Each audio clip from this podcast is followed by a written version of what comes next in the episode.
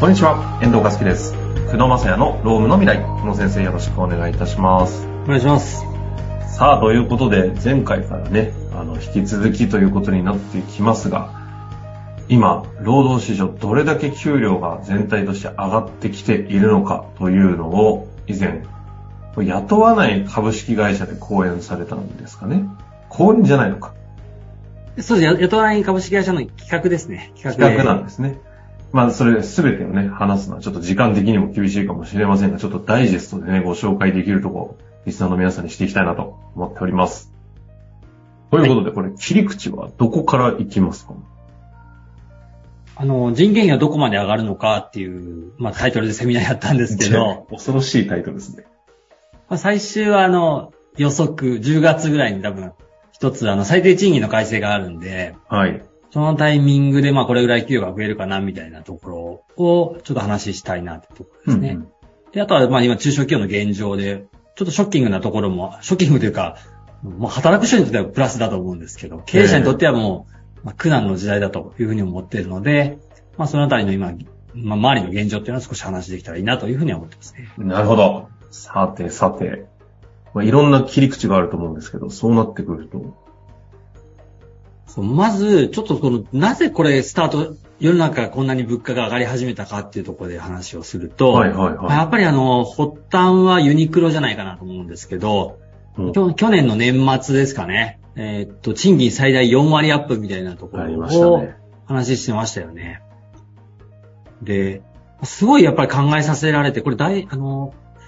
えっと、ダイヤモンドオンラインかなんかに載ってた中で、はい。なぜユニクロがあの、賃金上げたのかみたいな話やって、すごい納得できたんですけど、ほうほう。あの、まず、あと10年経つと、まあ若者が希少原子になるっていうふうに、まああんまりこう意識はしてなかったんだけど。なるほどなと。もう、あの、若い人が結局、本当にいなくなるんだなってことを、まだ僕らそこまで実感できてないんですよね。それは、あの、少子化的な観点でのインパクトが思いっきり来るって意味で。そうですね。うん、ほうほで、それがまあ10年後っていうと、今メインの世代がやっぱ40、50のメンバーが割と高齢になった時に世の中変わって若い人が社内にいないっていうことが、これ結構そのに、会社の成長というかもう生き残りの戦略の中ではまずいんじゃないのみたいなところが、まああって、まあユニクロがその一つその若者は希少原子って言葉を、まあその時すごくインパクト、インパクトがあったなってう。う思うとん、うん、あとやっぱり企業って、まあ優秀な人が集まる職場を作り出せるかどうかが全てだよねっていうところであって、やっぱり日本企業ってどっちかといえば、まあ安くても住んでたと。安,、まあ、安くても、あの、グローバルじゃない会社は特にそうだと思うんですけど、うん。うん。あの、ユニクロなんかはもうグローバルなので、グローバルの水準に合わせないと、外国人もいい人材入ってこないしとか、はい、はい。そういうことも考えると、とにかく、優秀な人材がもう目に、目を向ける賃金にしなきゃもうダメなんだと。それはグローバルの中で、まあそれぐらいの意識が必要だねっていうところですね。うん。で、まあそれに関連して、まあ優秀な外国人が、結局、今日本に来なくなってるともう、日本が安すぎてっていうはい、はい、はい。でまあ、要は若者が希少原子で、やっぱり優秀な人が集まる職場を作る、で外国人が日本に避けるような金額じゃダメだみたいなことを、まあ、ユニクロが歌って、まあ、上げは、上げ始めたところから、みんながガッと賃金上げたみたいなところが、今、今の現状かなっていうところですよね。きっかけがね、そこからのうん若者は希少資源。で、まあ、ここから結構いろいろ来てるなと思ったのが、これは4月ぐらいになった記事なんですけど、あの、大熊っていう割と大きなあの工作機械メーカーなんですけど、ほうほう。まあそあの、そこの会社がベースアップするのはわかると思うんですけど、まあ、日本企業ってあの、数字の請負いってよく言われますけど、あの、しね、あの、例えば、トヨタさんとかでもそうだと思うんですけど、あの、ティア1、ティア2みたいなところで、なんかいろんな階層があると思うんですけど、まあ、うん大熊も、その取引先のベースアップまで負担するみたいなことを今始めたりしてるんですね。これ日経新聞にこれ載ってたんですけあ、えっと、自分たちが子会社の分のペアまでやるぞ、責任取るぞ。そう、取引先のところまで負担していくぞと。要はそれは多分価格とかに転嫁してたりするんですけど、うんうんで要はやっぱりサプライチェーンの中で優秀な人間が出てくるっていうのも嫌だよね、みたいなところがあって、まあ、ひいてやっぱり、あの、一つの製造業メ、製造メーカーとかもそうだと思うんですけど、いろんな多分、メンバーシップの中で成り立っているので、その一部のメンバーシップのところが賃上げやらないがためにこう、メンバーが抜けてって弱くなっていくっていうことにすごく危機感を感じて、あであ。ままあ、大手が子会社取引先のベースアップまで面倒見始めたみたいなところは、なんか一つ大きな衝撃だったなと思います。要は自社の生き残りじゃなくて、サプライチェーンとして垂直統合でちゃんと守っていくぞっていう形でのベアなんですね。そうですね。そういうのをすごく感じたんですね。はいはい。で、あとは、まあ、これシャープさんの事例ですけど、あ今、シャープさんなかなか今業績厳しくって、管理職とかは今、希望退職とか募ってるんですよ。そうですよね。そう、それでも赤字見込みなんだけど、その、労働、あの、労組ですね。あの、労働組合との交渉に関しては、やっぱりあの、満額回答というか、ベア受け入れ。いや、受け入れと。もう受け入れざるを得ないと。受け入れなければ優秀な時代が出てってしまうからっていうことで、だからだからもう、この、会社業績に関係なく、もう認める流れという形になってて、大手はもうそこまで来てるわけですね。はい。はいはいだ。から中小も内装では触れないっていう言い訳じゃもう済まないところの、まあ、一つポイントなんじゃないかな、みたいなところはありますほうほうほう。これ、ベアの話をこんなに全体像聞かせてもらうことないですね。なるほどね。はい。そうなんですよ。で、あとやっぱり、ちょこちょこ上がってくるんですよ。やっぱり中小企業でも、まあすごい上手だなと思うんですけど、福岡の中小企業の中でも9000円、9195円、あのベースアップしましたみたいなところがしですね。あの、まあ、そういうの結構ちょこちょこ載ってたりするんで、やっぱり中小で、私たちの感覚だとやっぱり3000円から5000円ぐらい、なんとなくちょっと上げとこうみたいな感じのマインドは強かったんですね。うん去年の年末のところは。ほう今年入ってからやっぱり思い切って業績のいいところは5000円から1万円とか、まあ幹部クラスのところは2万円ぐらい上げてくるところが出てきたなっていうのが、まあ印象で。へえ。で、やっぱりベースで1万円上げる会社っていうので世の中に出てきてて、あ1万円ってやっぱすごいなと。やっぱ100人いればね、月額100万円増えるわけなんで、まあそういうような会社も意思決定して出てだから要は年間数千万のコストを払ってでも、あの、そういったのはやっていくと。その流れのこの辺になってくると、久野先生の顧客の皆さんとも結構そういった、ああ、実際起きてるなっていう感じもやっぱあるわけですかね。はい、あの、相談もすごい増えてますし、いくらぐらい上げた方がいいんだっていう話とか、ああ。先週のね、回でまさにその話をされてましたが、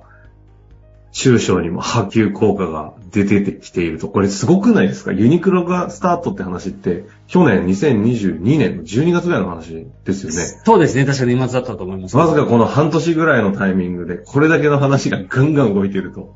そうでも劇的な変化ですね。ええ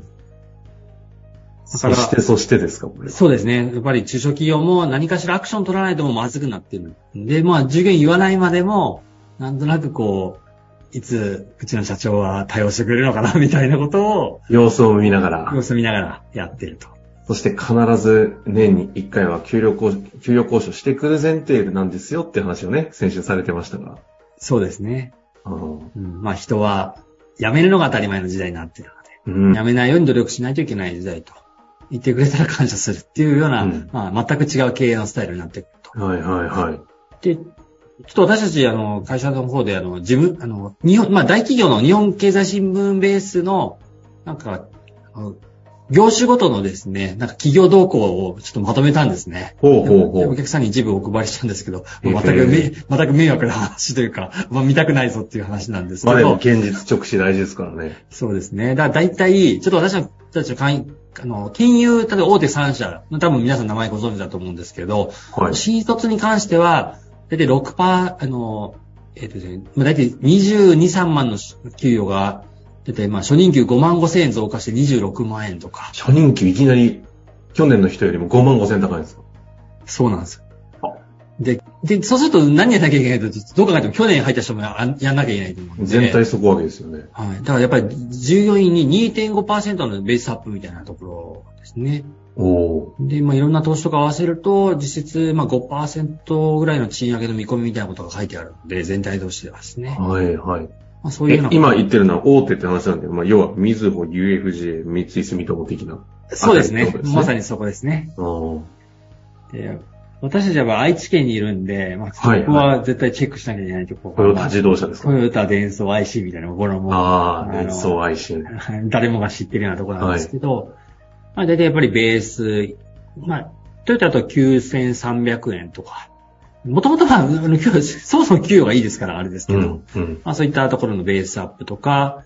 あと、伝送とかで1万4、5千円みたいなところの要求で漫画回答してる。1万超えてくるんですね。はい。まあ、IC も1万ぐらい超えてくるので、あ、やっぱり、ベースそこ上げてくるんだと。すねまあ、そういったところが、まあ、見て取れるよと。っていうことですで、じゃあ、まあ、いい業界だけじゃないのって皆さん思うんですけど、まあ、そんなことなくて、まあ、イオンとか野島とかニトリみたいな氷のところもはい、はい。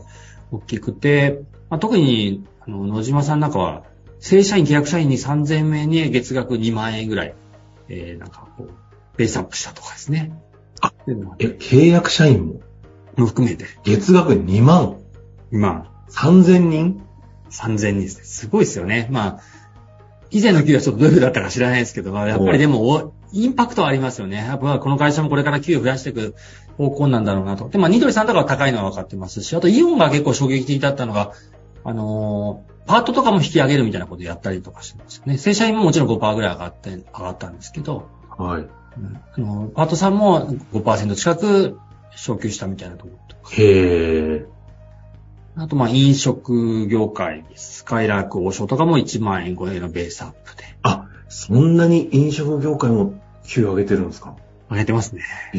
え。やっぱりあの、採用コストにも跳ね返ってくるので、定着がうまくいけば、なんとなくその、コスト吸収できるところもあるんですよ。やっぱりどうしても飲食業界ってさらに雇用の流動が高いのところがね。ね、確かに。まあ、やっぱりいい人材残すっていう視点かなと思ってますね。はい。まあ、あとサービスで言うとセコムオリエンタルランドとかもちょっと調べましたけど、セコムで5000円ぐらい、オリエンタルランドはもう平均7%ぐらいとか増えてますんで。7パー。ハートも含む。ハートも含む。ああ。で、まあ、あとはやっぱり結構大きかったのが、あの、セガ、任天堂とかね、セガさんとかっては上がりそうなイメージ上がりそうじゃないですか。はい。あの、セガが、これ新聞に載ってましたけど、やっぱり新卒で30万円台とかですね。あの、初任給が？はい。35%引き上げて30万円で。あ、なるほど。これは結構、業界激震にな的な。はい。じゃあ、初任給30万。そうですね。ここれ結構業界激震だと思うんですけど、え久野先生だってね、相当なね大手の百貨店いらっしゃいましたけど、初任給なんて20万の頭。そうですね。当時20万円でしたね。そうですよね。あ10万の差って凄まじいですね。凄まじい。はいやっぱりその、だから、大企業が20万後半になってくるので、ここだからし、中小、もう新卒やってるところあると思うんですけど、ちょっと意識はいると思うんですけど、中小20万台いかないとこだってザラにあるでしょ？うん。だから20万はもう一つのラインだと思うんですけど、20万の中盤ぐらいに行かない10万ぐと、らい。でも20の中に置くってことは、今の中堅社員が、もうさらに含めて上げていかなきゃいけないので、だからやっぱり新卒とか、この後話しますけど、最低賃金っていうのは、結構日本の政策においては、日本全体の給を引き上げる要因にはなるかな、みたいなところはあります。配賃の話がここで。そうですね。で、まあ一応調べたんですけど、新卒が上がってるから既存のメンバーは、じゃあ、給与上がってるのかみたいな疑問は起きると思うんですけど、一応確かに上がってるけど、新卒ほどのパーセンテージでは上がってないかなっていうのはなんとなく調査であるのと、やっぱり大企業は結構厳しいなと思うのは、し、あの、給与アップする中で上手に希望退職とかもやってきてるので、やっぱその人材吐き出しながら、こう、人件費のコントロールっていうのは結構やってるなっていう、そのしたたかさみたいなところも、新聞には載ってないところでは見えるかなっていうのは少し感じますね。とか全体としてコントロールしてってるんですね。そうですね。まあそんなところですかね。まあ食品業界も結構やっぱり上がってますよっていうところですね。で、やっぱりその、賃金上げるよと思うと、必ずそれ最後は価格転嫁しないと、会社潰れてしまいますんで、うん。まあ、中小企業のお客様にお話しするのは、まあ、いくら上げるか決めると、上がった部分の価格をいかに転嫁するかっていうのは大事なんですけど、まあ、ここでやっぱり理由なく上げるっていうか、その理由なくっていうのは、プラスこういうことやりますよってまた交渉してしまえば、またその分だけその会社がコストがかかるんで、実質は生産性上がらないはずなので、はい。今と同じサービスで値上げできるかっていうのは結構大事で、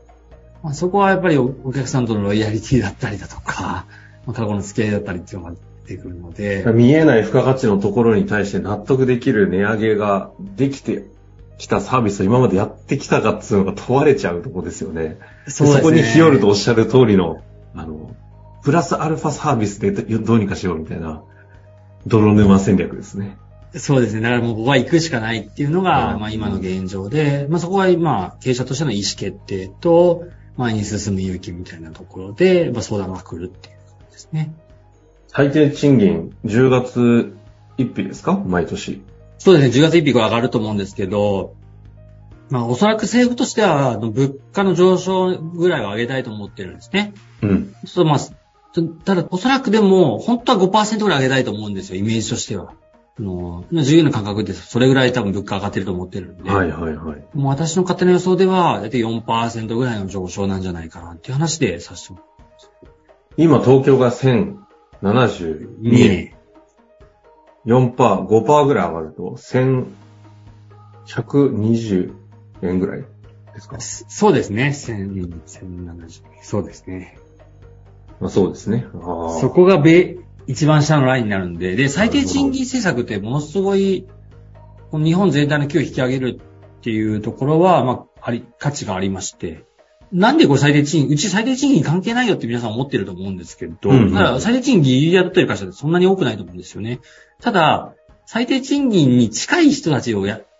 雇ってるってことは、まあ会社としてはやっぱり流出のリスクってあると思うんで、最低賃金のベースが上がってくると、今のメンバーってこの給与でいいのかなって見直しが入るんですよね、下の方のですね。ああ、そこが上がるから。そう。で、そ、そ、そこ見直すと今度、あの、中間と迫ってくるんで、うん。中間いじらなきゃいけなくてみたいな感じで、そしたら半年から1年かけて、全体の相場って必ず上がってくるんですね。だから最低賃金政策ってものすごい有効なんで、まあ、やっぱり政府としても今、給与を上げないと、生活が立ち行かない時代に来てると思うので、まあ、この最低賃金を上手に使って、世の中全体の給与を上げるになってくると思うんで、だからまあ、どうですかね、5%ぐらいはこれから上がっていくっていうふうに想定して経営した方がいいと思うんで、逆に言うと、給与って粗利から払っていくはずなんで、粗利が5%毎年、まあもちろんその全部給与に転嫁していくわけじゃないんですけど、ただ物の値段も上がっていくので5%ぐらい。だから毎年粗利が5%ぐらい増えていく戦略を掘っていかないと、それでトントンですからね。それでトントン。まあ、もっと言うと生産性の問題もあるので、生産性が5%上がらなきゃいけないと思うんですけど、まあ、うんとりあえず粗利で7、8%増やしていかないと、おそらくもう会社としては、このインフレの波の中では戦っていけないっていうのが、これからの時代です。売りで値上げしつつ、でも仕入れも上がってくるでしょうから、そっちで食われるのに、粗利7%目指せと。いやー、あの、お時間も今日は来てしまいましたが、非常に大事な重要な、背筋の伸びる、厳しいお話を、あそうですね。あのあんまりあしりがとうございました。知知りたくないですね。いや、でも大事な話ですし、ここまでちゃんと、あの、なんか一貫してね、聞ける話じゃってなかなか聞いたことないので、すごく参考になりましたし、このお話、あの、現実直視したい経営者の皆さんとかね、いろんな仲間の方にもぜひ展開していただきたいなと思いますので、ぜひ活用していただけたらなと思います。またちょっとこういう回やりましょうね、つどつど。大事ですね。いや、大変勉強になりました。ありがとうございました。ありがとうございました。